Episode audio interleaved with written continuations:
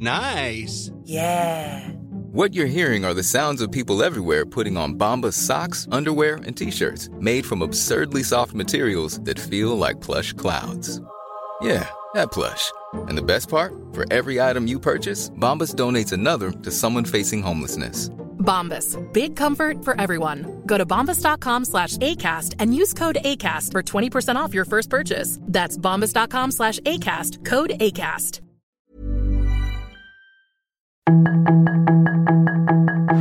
Tarde a tarde, lo que necesitas saber de forma ligera con un tono accesible. Solórzano, el referente informativo.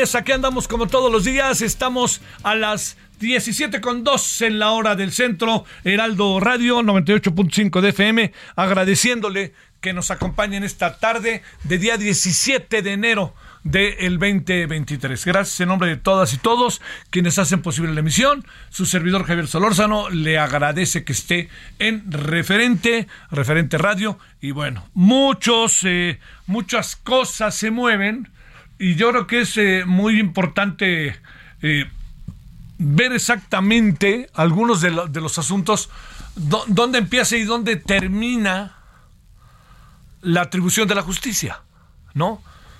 Le, voy a decir, sé que lo que voy a decir parece muy simplón, ¿quién tiene la razón? A ver, lo digo por lo siguiente.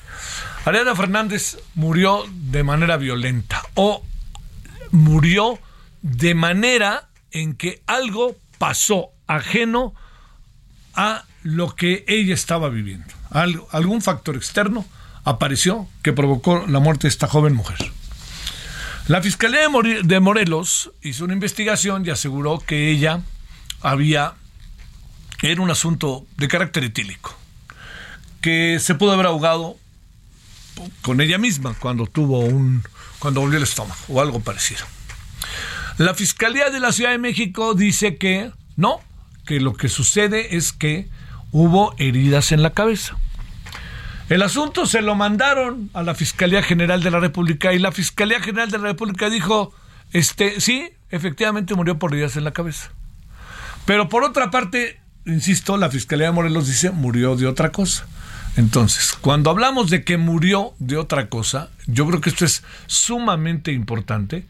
Cuando hablamos de que murió de otra cosa, lo, lo que es este, lo que murió, no de las heridas en la cabeza, lo que cuando vemos esto, pues la pregunta es quién tiene la razón, la Fiscalía de Morelos, la Fiscalía de General de la República o la Fiscalía de la Ciudad de México. Eh, yo, la, la, las, las, la jefa de gobierno de la ciudad está acusando abiertamente al fiscal de Morelos por descubrir, por lo que ella dice, llama a encubrir el, eh, la muerte de Ariadna.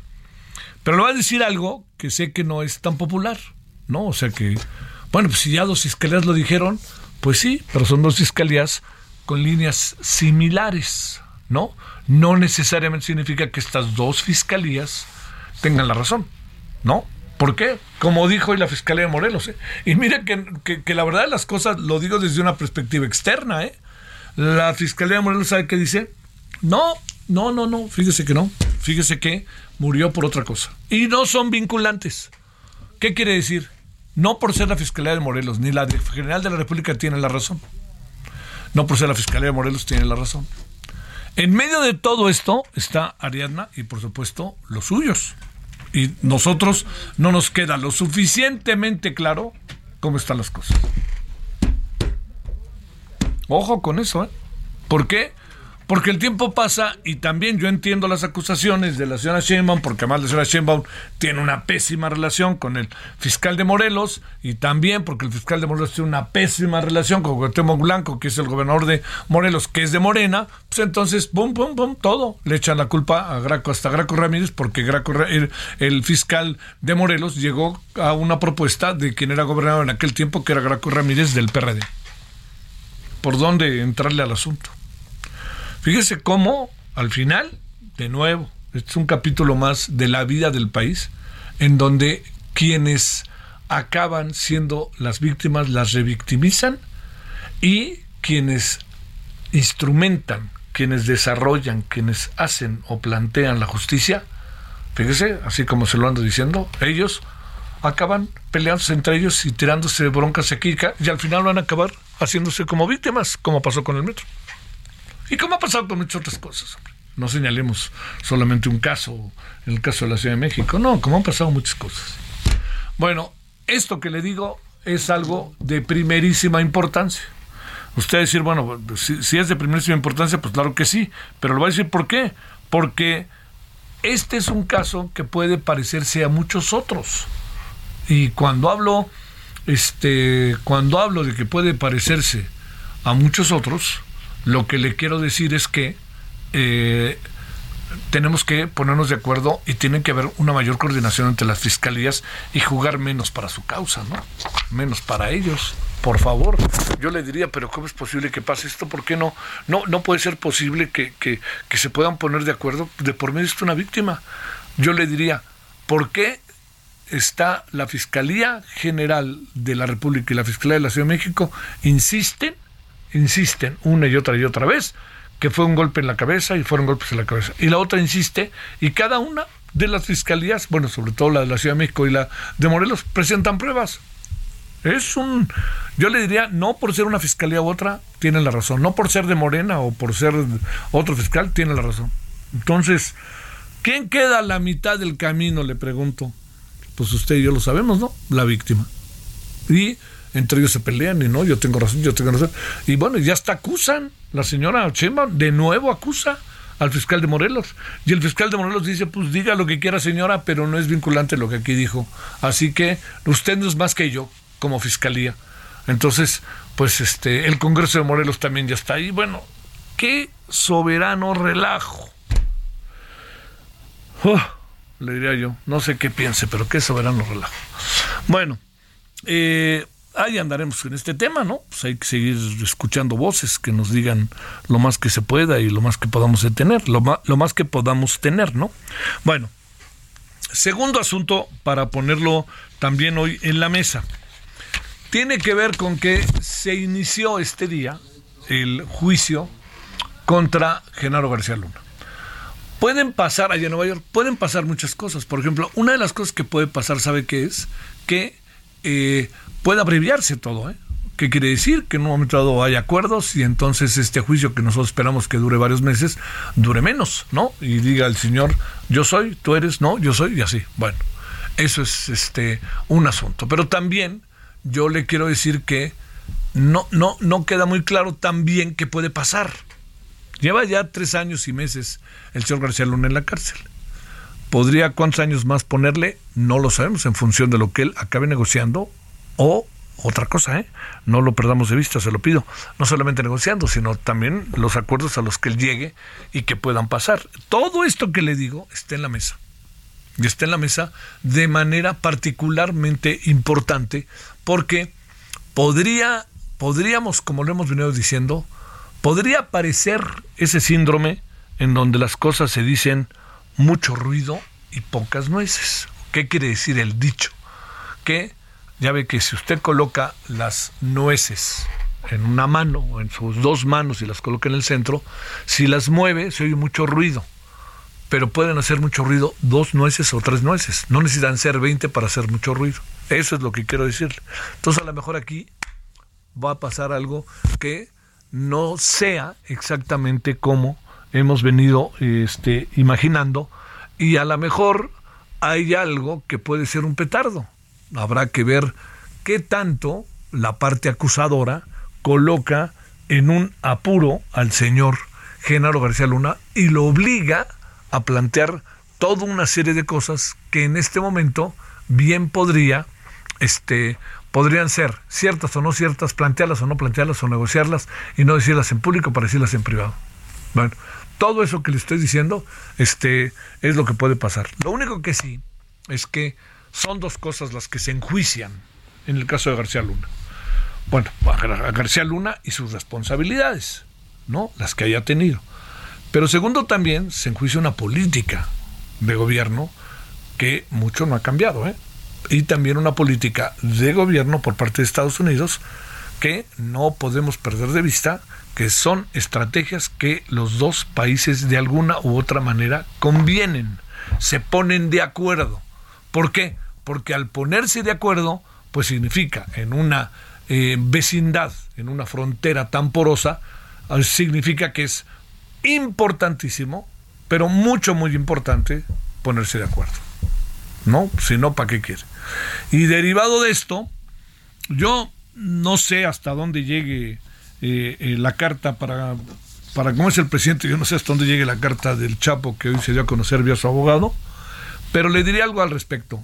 Eh, hay algo que no perdamos de vista.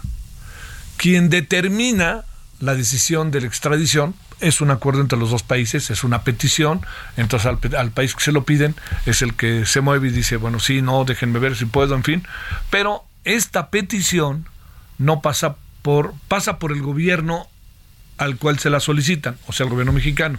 Entonces, ¿qué instancias del gobierno son las que están inmiscuidas, las que están partícipes de esto? Está, las, está, por supuesto, el presidente de la República, está la Fiscalía General de la República, está la Secretaría de Gobernación, está ahí mismo Migración, etcétera, y ahí también está, no lo perdamos de vista, todo lo que tiene que ver con eh, instancias de gobierno en que se tiene información del caso de la persona que se está eventualmente extraditando. Dicho de otra manera, esa es la instancia, eso es como se mueven las cosas. Pero también dicho de otra manera, digamos, las embajadas no juegan ningún papel. Las embajadas lo que hacen es hacer lo que les pide su gobierno y bueno, y a veces ni participan. Entonces, hacer una solicitud a la embajada presumo yo que es hacerle una solicitud para que la embajada se la haga al gobierno de México, por, porque es el representante de México, en este caso en Washington. Pero en sentido estricto, la solicitud va directamente contra el gobierno, ah, hacia el gobierno, no contra, perdón, hacia el gobierno. Entonces, esta carta del Chapo, que dice que lo maltratan, este pues el presidente tendrá que verla, ¿no? Y digamos, el, el, planteamiento que se hace de cómo está el Chapo ahora, me parece que pues tiene que ver con todo lo que también con sus antecedentes, ¿no? ¿Qué quiero decir con eso? Que es difícil que el Chapo, con todo lo que ha habido, con los temores que tienen que pudiera eventualmente otra vez este fugarse, pues todo lo que pasa ahí para qué quiere, ¿no? Estamos este entre la espada, está el gobierno de Estados Unidos, dice, "Yo no le voy a dar ni un espacio a este hombre, ¿no? Ni siquiera lo dejar asomarse, no vaya a ser que se me vaya, ¿no? Tiene lo suficiente para para hacerlo, ya se vio en México, aunque con México contaba enormes complicidades. Entonces, bueno, todo esto se lo digo porque ¿Qué tanto, qué tanto, qué tanto la carta del Chapo va a trascender, la que presentó vía su abogado? No sé, no tengo la más remota idea porque no sé cómo puede reaccionar el gobierno mexicano y no, no como he visto, no, no sé cómo puede reaccionar el, presidente. Pero lo que es cierto es que es un asunto que pasa por los dos gobiernos. El gobierno mexicano puede interceder, pero quien decide es el gobierno mexicano, porque está bajo la atención del gobierno estadounidense un hombre que está siendo acusado en los Estados Unidos y solamente que el gobierno mexicano diga tráiganmelo otra vez de vuelta, que supongo que si algo no quieren hacer es que lo traigan de nuevo de vuelta. 17.15 en la hora del centro, espero que haya tenido hasta ahora un buen día martes, 17 de noviembre, 17 de noviembre, 17 de enero y que tenga usted una buena tarde, que todavía hay tarde. Ahí le cuento asuntos que le pueden resultar muy interesantes. Solórzano, el referente informativo.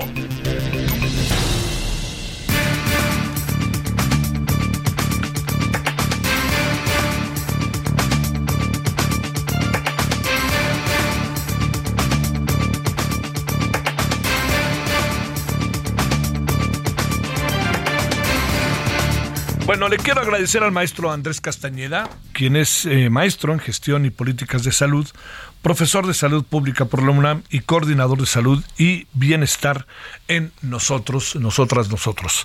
Bueno, este Andrés, ¿cómo has estado? Gracias que estás con nosotros. Hola Javier, ¿cómo están? Buenas tardes. Gracias por tu tiempo.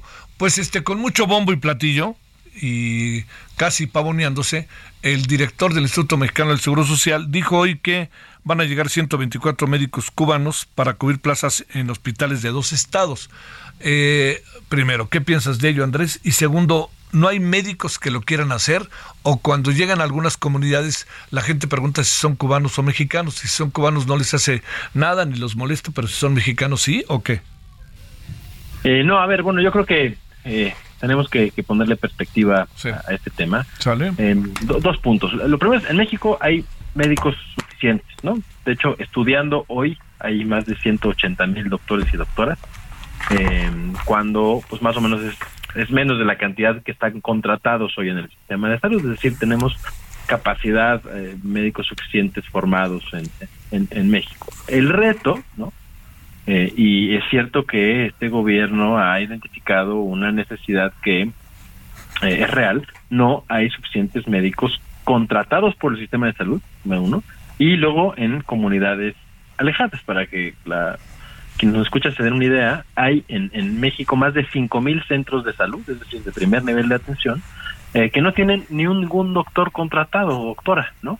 Eh, y esto un poco eh, habla de que faltan llenar estos espacios. Y se ha hablado también en repetidas ocasiones de que los profesionales de salud mexicanos no quieren ocupar esas plazas. Y aquí el argumento es, bueno, podemos resolver este asunto de dos maneras. Uno es poner un parche, ¿no? Que es esto que se está haciendo trayendo médicos del extranjero, ¿no? y dos, pues intentando entender por qué habiendo profesionales de salud formados de calidad en México no están queriendo ocupar estos espacios, ¿no? Eh, y las razones un poco son, eh, son, son varias, habría que estudiar la profundidad, pero podemos eh, reconocer varias. Uno es el, salario, ¿no? Que, no es suficiente y muchas veces muchos eh, colegas trabajan en más de un lugar, ¿no? Entonces, digamos, si estás trabajando en la sierra, pues no tienes chance de trabajar para el sistema público y después para el sistema privado en tu consultorio privado, ¿no? Esa es, es una. Dos, pues hay que ir y muchas veces con la familia, ¿no? Este, y si uno se va a ir a vivir para allá, pues dónde va a inscribir a sus hijos a la escuela, este, etcétera, etcétera, todo lo que implica, si va a tener la pareja también trabajo, etcétera.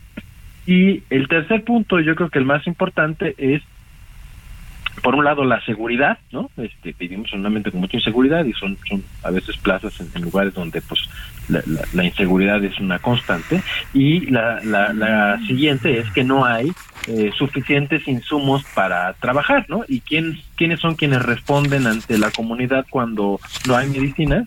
Pues los, los doctores que estén ahí. Oye, eh, a ver, eh, pero digamos, eh, en, sentido estricto te pregunto, eh, Andrés, ¿estamos ante, ante médicos que le quitan chamba a otros médicos? Pues mira, en estricto sentido, no, y no porque pues estas plazas sí han sido ofertadas para el público mexicano. La, lo que pasa es que el hecho de que vengan profesionales de salud de otro país, sobre todo más estamos hablando de un país en donde no, no se les da mucha opción, ¿no? No, no pueden decidir si van o no, ¿no? Sino tienen un mandato y, y, y, se les encarga pues este atender a estas comunidades, pues sí evita que se mejoren las condiciones o se piense en un esquema laboral en donde los profesionales de salud que tenemos en México se sientan a gusto, ¿no? Este, eh, realmente los médicos mexicanos, Andrés, no quieren este, ir a esas zonas y por qué los cubanos querrán ir o estén obligados a ir cuando los riesgos, por lo que se ha visto, es que son altos. Sí, justo esa es, esa es la, la, gran pregunta, ¿no? no y pienso que a lo mejor no, no, no es que no, no quieran ir necesariamente, sino que encuentran otras alternativas mucho más atractivas, por ejemplo, eh, como consultores a en esa farmacia, donde tienen pues un salario igual, ¿no? al que se les está ofreciendo y además tienen las posibilidades de estar en la comodidad de la ciudad, donde su pareja puede tener un, un empleo, donde pueden además tener un segundo empleo si así lo desean, etcétera, ¿no? Más, más que no quieran por no tener vocación o esto que se ha dicho que no, no tiene mucho sentido eh, en cuanto a los profesionales de salud, pues bueno, creo que los y las doctores son personas como todos que buscan la mejor oferta laboral posible y creo que aquí estas plazas que está ofertando la autoridad no son la mejor oferta laboral posible y creo que tendremos que trabajar en, en que sea, ¿no? Que sea lo suficientemente atractiva para estos profesionales de salud sin necesidad de traer a profesionales de otro lado que, como bien lo dices, bueno, pues tienen que aguantar estas condiciones que no son las ideales para trabajar y en segundo lugar, pues hasta qué punto esto es sostenible, ¿no? Porque eh, justo eh, lo que necesitan las comunidades es continuidad de la atención, un sistema que les garantice eh, pues de manera continua la atención y, y, no pues estos médicos eventuales que están llegando de repente, que no están adaptados a la cultura, etcétera, etcétera. Híjole, híjole. Oye, este, los médicos cubanos eh, están preparados, los médicos cubanos qué en ese sentido, son por mucho mejores que los nuestros, estamos más o menos en el mismo nivel, eso también cuenta, y luego también son especialistas y llegan a lugares en donde, híjole, no encuentran mucha este infraestructura para desarrollar su trabajo, ¿no? Sí, a ver, yo, yo, creo que, a ver, la, el sistema de salud eh, cubano de primer nivel eh, es, es un buen sistema sistema de salud, ¿no? Este, en el primer nivel de atención, ya la medicina de especialidad podríamos podríamos contarlo, pero pero Cuba se ha caracterizado por sí tener un sistema formativo de profesionales de salud de, de, muy buena calidad, ¿no? Y creo que por ahí no no no no tendríamos que tener eh, problema, ¿no? Y creo que sí podemos comparar en el primer nivel de atención a, los profesionales de salud cubanos con los con los mexicanos. Sin embargo, eh, pues un profesional de salud por sí mismo no es suficiente, necesita un equipo, necesita personal de enfermería, necesita insumos, necesita infraestructura. Y, y, bueno, vemos que también están ahí esas carencias, ¿no? Entonces, eh, creo que es una solución, eh, pues digamos, es taparle el ojo al macho, al problema de fondo que, que tenemos y que tendríamos que estar pensando en cómo hacer atractivas esas plazas, cómo garantizar las condiciones de seguridad, de insumos, de infraestructura, de crecimiento, para que las los médicos mexicanos pues se sientan atraídas y atraídos a estas plazas, que, que creo que sí se puede hacer. Eh, y a ver, este, este es un problema no solamente de México, ¿no? sino un problema de, del mundo. En muchos países desarrollados tienen una enorme cantidad de profesionales de salud extranjeros laborando en sus sistemas de salud público, pero creo que no es el caso de México, porque en México sí tenemos suficiente, digamos, eh, producción o formación, médicos formándose todos los días, como decía, más o menos egresan al año entre 15 y 20 mil doctores y doctoras, este, pues tenemos suficientes médicos, ¿no? Para, para, para llenar esas plazas. Entonces tendríamos que pensar no en este parche momentáneo, sino en de verdad generar acciones que eh, hagan atractivas estas plazas para las y los mexicanos. Ahora, en cuanto a, para cerrar, eh, muy en breve si se puede, eh, Andrés, el tema del salario, ¿es mucho, es poco? ¿Qué es lo que se les paga? Mira, si, algo ha mejorado en, esta administración, sí que ha sido el salario de las y los profesionales de salud en muchos casos, ¿no? Y las contrataciones, ya basificaciones y demás. Pero bueno, aún estamos, estamos, estamos lejos de, de los ideales. E insisto, no es nada más el salario, no debemos de comparar nada más el salario explícito, ¿no? Como como, bueno, literalmente cuánto se le paga al mes por esta función, sino que la gran mayoría de los profesionales de salud en México tienen más de un trabajo, ¿no? Y entonces el, el, el irte a una comunidad implica que no puedes tener más de un trabajo.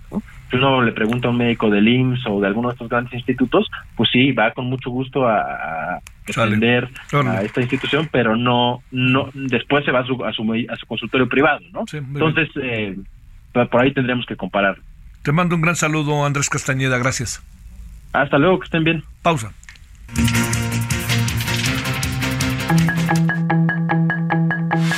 El referente informativo regresa luego de una pausa.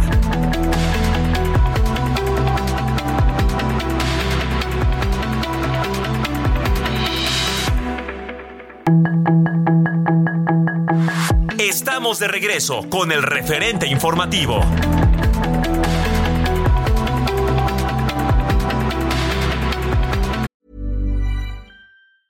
Burroughs Furniture is built for the way you live. From ensuring easy assembly and disassembly to honoring highly requested new colors for their award-winning seating, they always have their customers in mind. Their modular seating is made out of durable materials to last and grow with you. And with Burrow, you always get fast, free shipping. Get up to 60% off during Burrow's Memorial Day sale at burrow.com slash ACAST. That's burrow.com slash ACAST. burrow.com slash ACAST.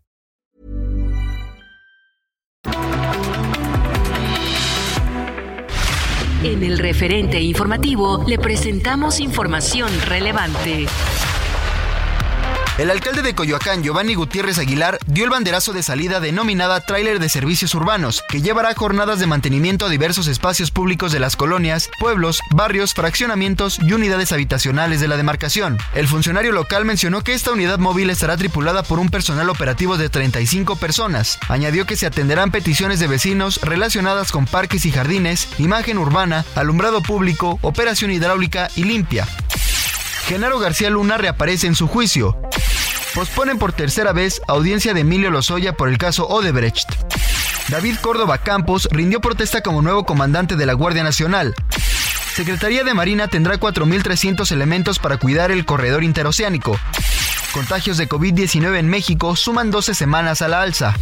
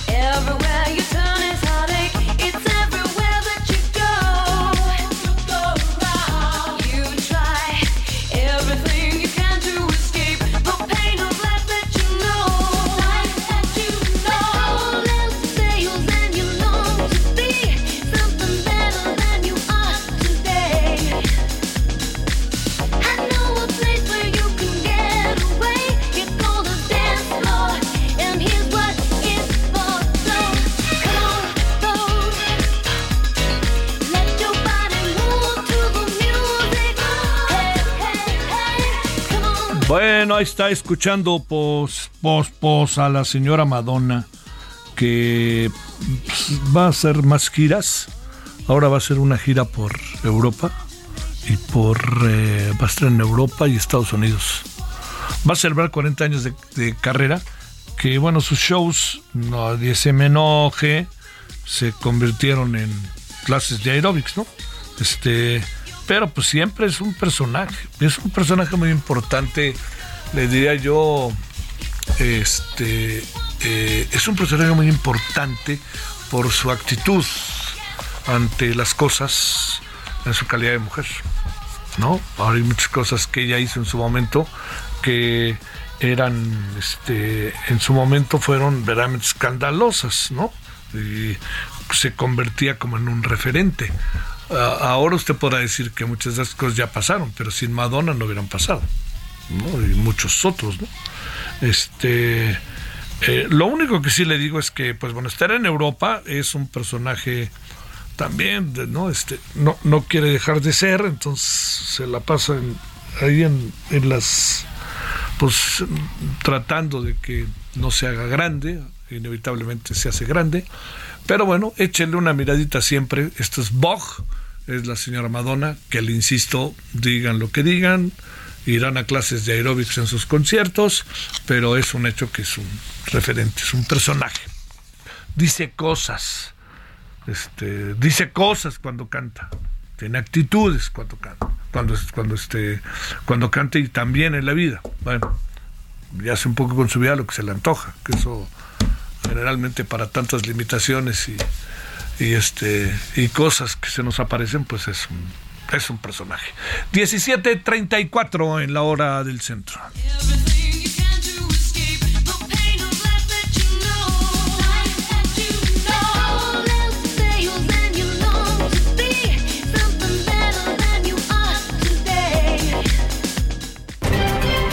Solórzano, el referente informativo.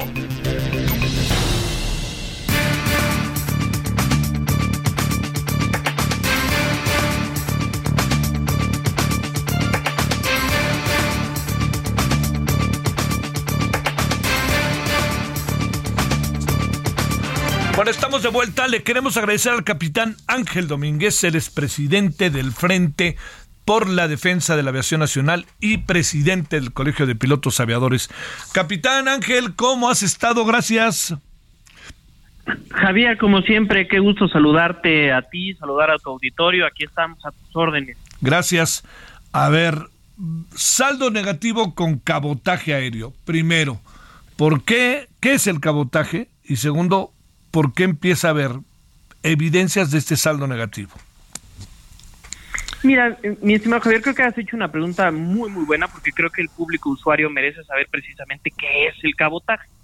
Y el cabotaje es nada más y nada menos que permitirle a operadores extranjeros, permisionarios extranjeros, a que vengan a nuestro país o a cualquier país, ¿eh? cualquier país que autoriza el cabotaje, es permitir que, que, un operador extranjero vaya a, otro país y haga vuelos nacionales u opere rutas internas eh, del país. Un ejemplo muy claro es como permitirle, voy a poner un ejemplo, a una aerolínea costarricense a que venga a México y haga un vuelo eh, de la Ciudad de México hacia Acapulco y de Acapulco hacia la Ciudad de México. Oye, este, ¿no tenemos con qué rascarnos nosotros o qué? Que exactamente es lo mismo que nosotros preguntamos, nos preguntamos, Javier.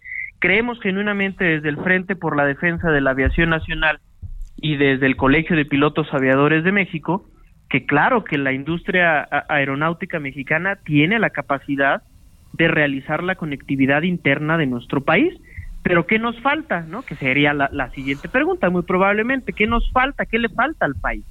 Bueno, lo que le hace falta a este país es una verdadera política aeronáutica de Estado con reglas claras, con un marco normativo moderno, actualizado, que le dé certidumbre jurídica tanto a los operadores que van a invertir su dinero para, para, para, para montar una empresa de aviación y también definitivamente para el público usuario. Eso es lo que le hace falta a México.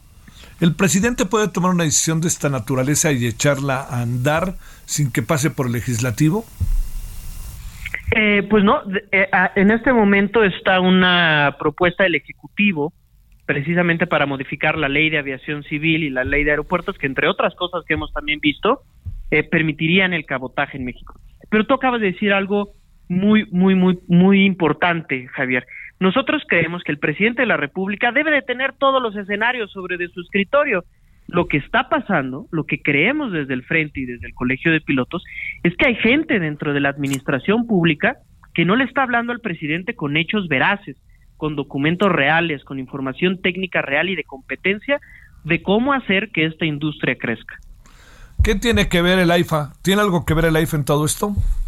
Definitivamente, Javier. Mira, aquí, aquí hemos visto que uno, y porque está escrito en la iniciativa enviada por el Ejecutivo al Legislativo, si no tú, tú bien sabes que no me gusta andar especulando, te lo he dicho en un par de ocasiones, pero aquí en la, en la iniciativa, que por cierto la tengo aquí enfrente, habla de que el tema del cabotaje lo que busca es, es desarrollar la infraestructura aeroportuaria mexicana y eso tiene nombre y apellido. Eso lamentablemente se llama Aeropuerto Internacional Felipe Ángeles que lo que nosotros estamos diciendo desde el frente y desde el Colegio de Pilotos es no nada más veamos un aeropuerto, veamos todos los aeropuertos, veamos a toda la aviación en su conjunto y desarrollemos toda la infraestructura aeroportuaria del país en su conjunto. No nada más pretendamos, con todo respeto lo digo, hacerle el trabajo a la administración de un solo aeropuerto que debería de estar buscando la administración de la IFA cómo hacerle mercado a su aeropuerto. Eh, la compra de Mexicana es más el nombre, ¿con qué la van a llenar? Eh? Mira, en ese tema, mi querido Javier, el, tema de Mexicana, de, entrada aquí me, sumo y lo he dicho en otros espacios a lo que ya también ha dicho su secretario general, el, el capitán Humberto Gual Ángeles. Eh, afortunadamente, bueno, hay un cierre para los más de ocho mil trabajadores que después de 12 años, eh, pues bueno, al fin tienen un cierre. Lo que nosotros nos interesa es que esto no vuelva a ocurrir. Y si la idea del gobierno federal es que haya nuevas aerolíneas, qué bueno, qué bueno que haya no una, dos, que haya las que sean necesario para el país. Pero ninguna nueva va a funcionar mientras no tengamos, Javier, una política aeronáutica de Estado que le dé reglas claras y de competencia a los operadores y a los actores del sector. Híjole, híjole. Oye, este, eh, a ver, lo que me pregunto es, eh, ¿en qué va a acabar lo del cabotaje? Es que, pero también eh, se cruza lo del cabotaje con que nos han degradado nuestra calidad aérea, etcétera, etcétera, de pues podrá venir Costa Rica, podrá venir quien quieres, Panamá, ¿no? También se me ocurre, podrá venir Chile, la TAM tan movida y este y podrán venir los estadounidenses, ¿no? Las líneas de bajo costo pueden venir eh, tomando en cuenta que no cumplimos todo, indica todos los deberes que se deben hacer para el desarrollo de nuestros aeropuertos. Qué buena pregunta, Javier. Tú lo has dicho. Eh, eh, estamos degradados a categoría. ¿Y por qué estamos degradados a categoría? Porque la FAA lo ha dicho, la autoridad mexicana no puede vigilar a los operadores nacionales, a los operadores mexicanos. Aquí hay varias preguntas. De entrada, ¿cómo le vamos a hacer? ¿Bajo qué procedimientos de vigilancia como autoridad mexicana?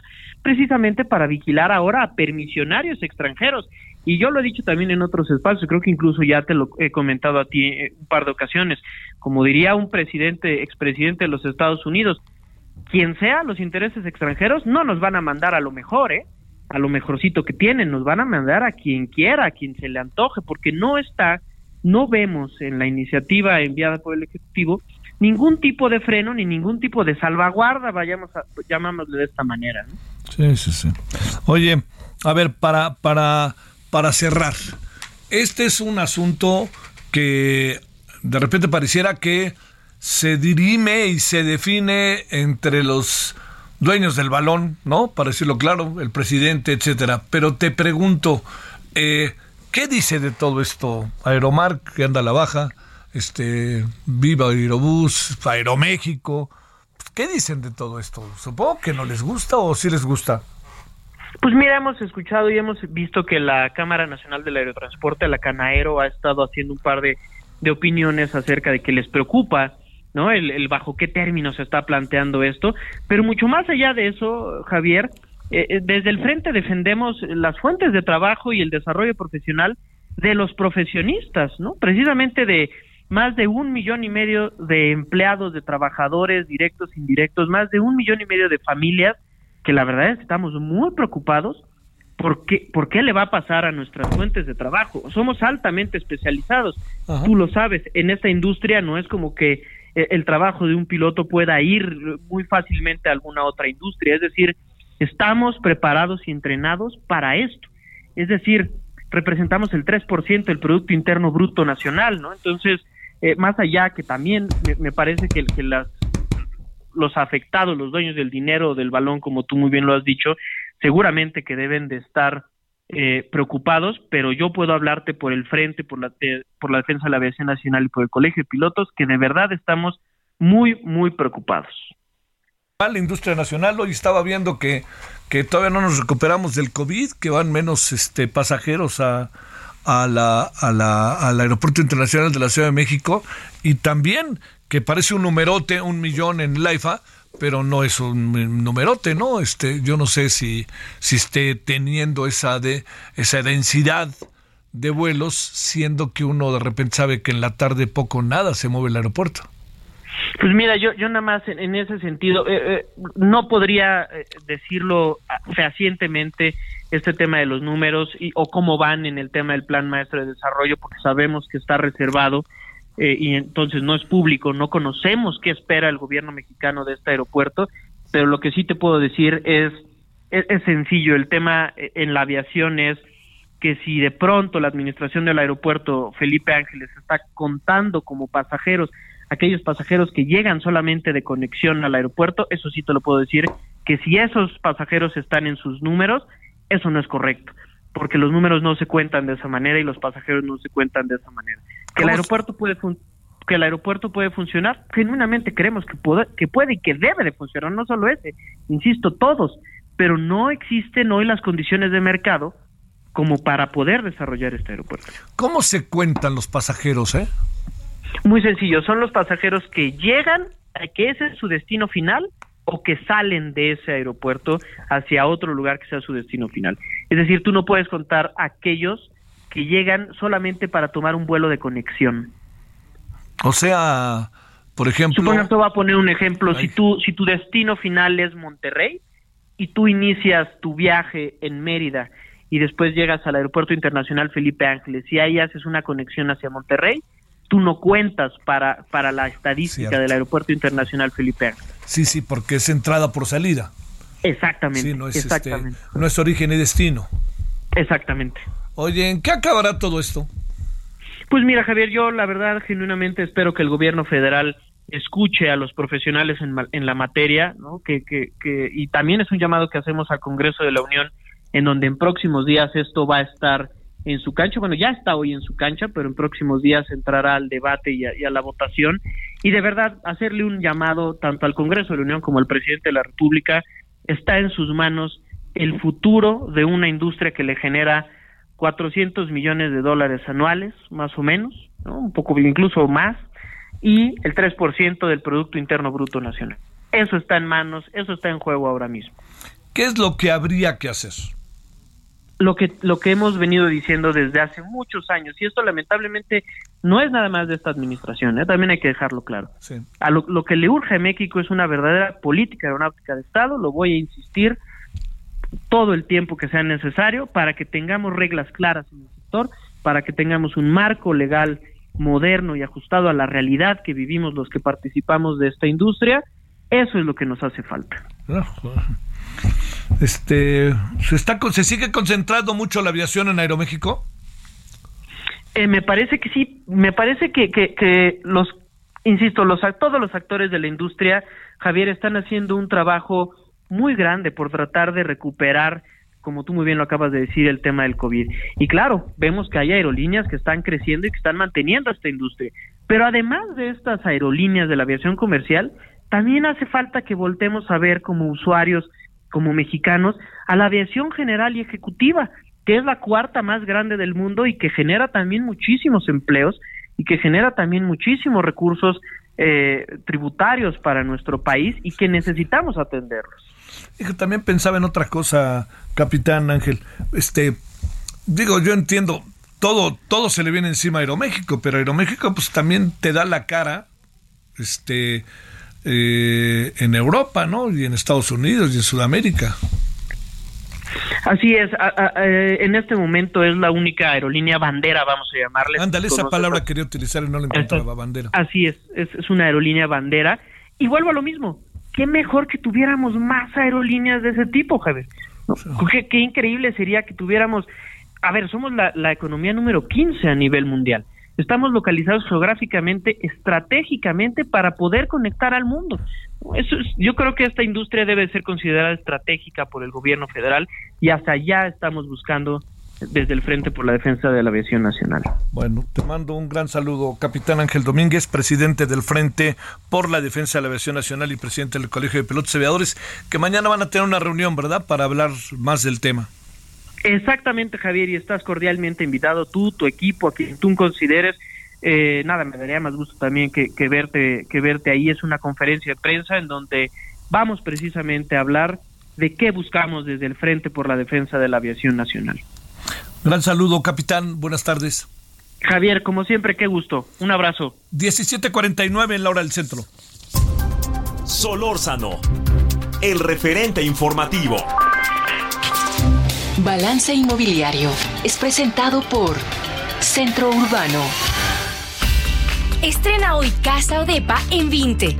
Grandes promociones en Tecámac, Querétaro, Puebla, Cancún, Playa del Carmen y Monterrey. Tu mejor hogar e inversión está en 20. Búscanos en 20.com.mx. Bueno, como todos los martes, con usted y con nosotros, el señor Horacio Urbano. Horacio, ¿cómo te ha ido? Buenas tardes. A todo dar, querido Javier, muy buenas tardes.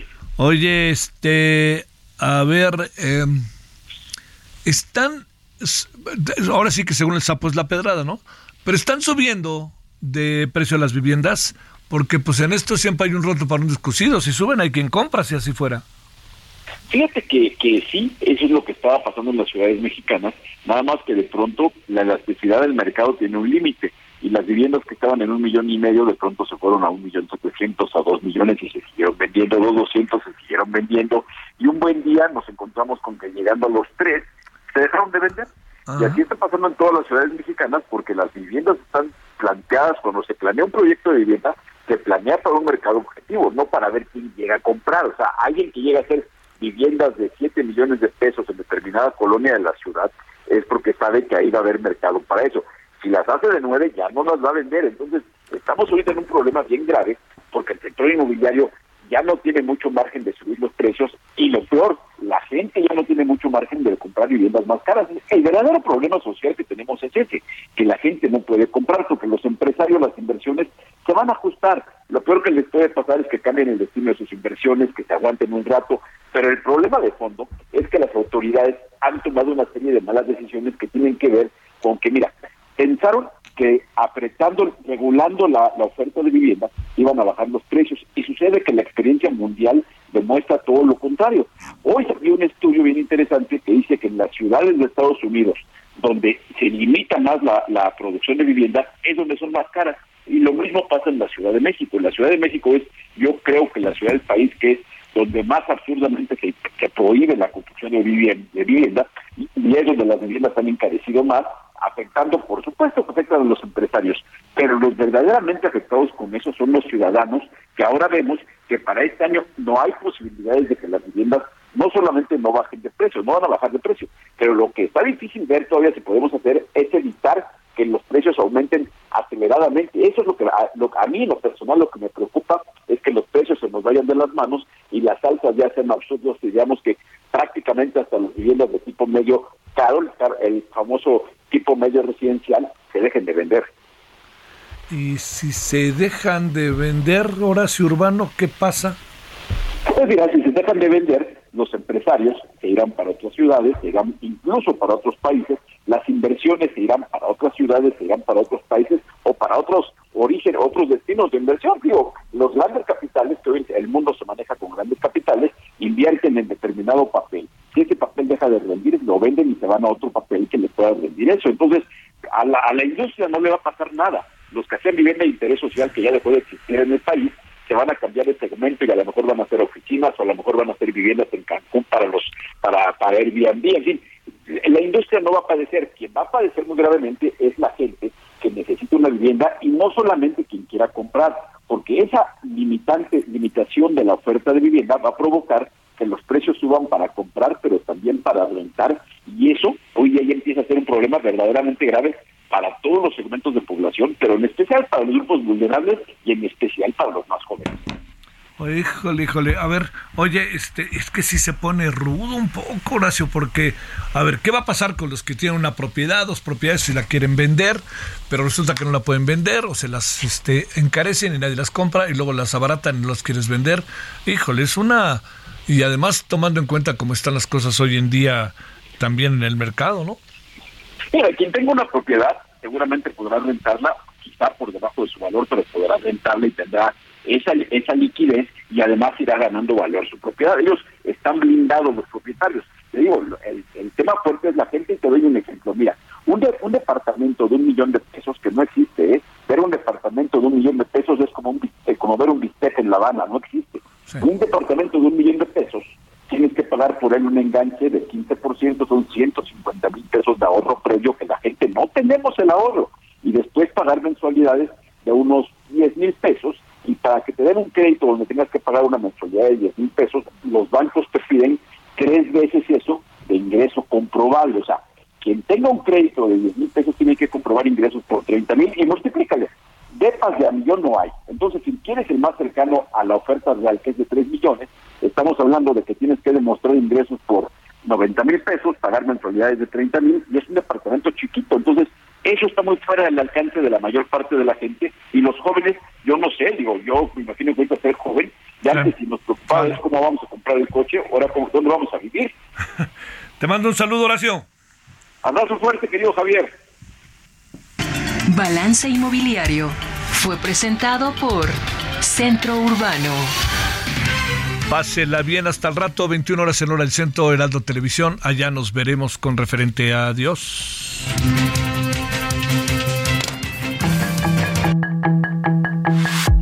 Hasta aquí Solórzano, el referente informativo.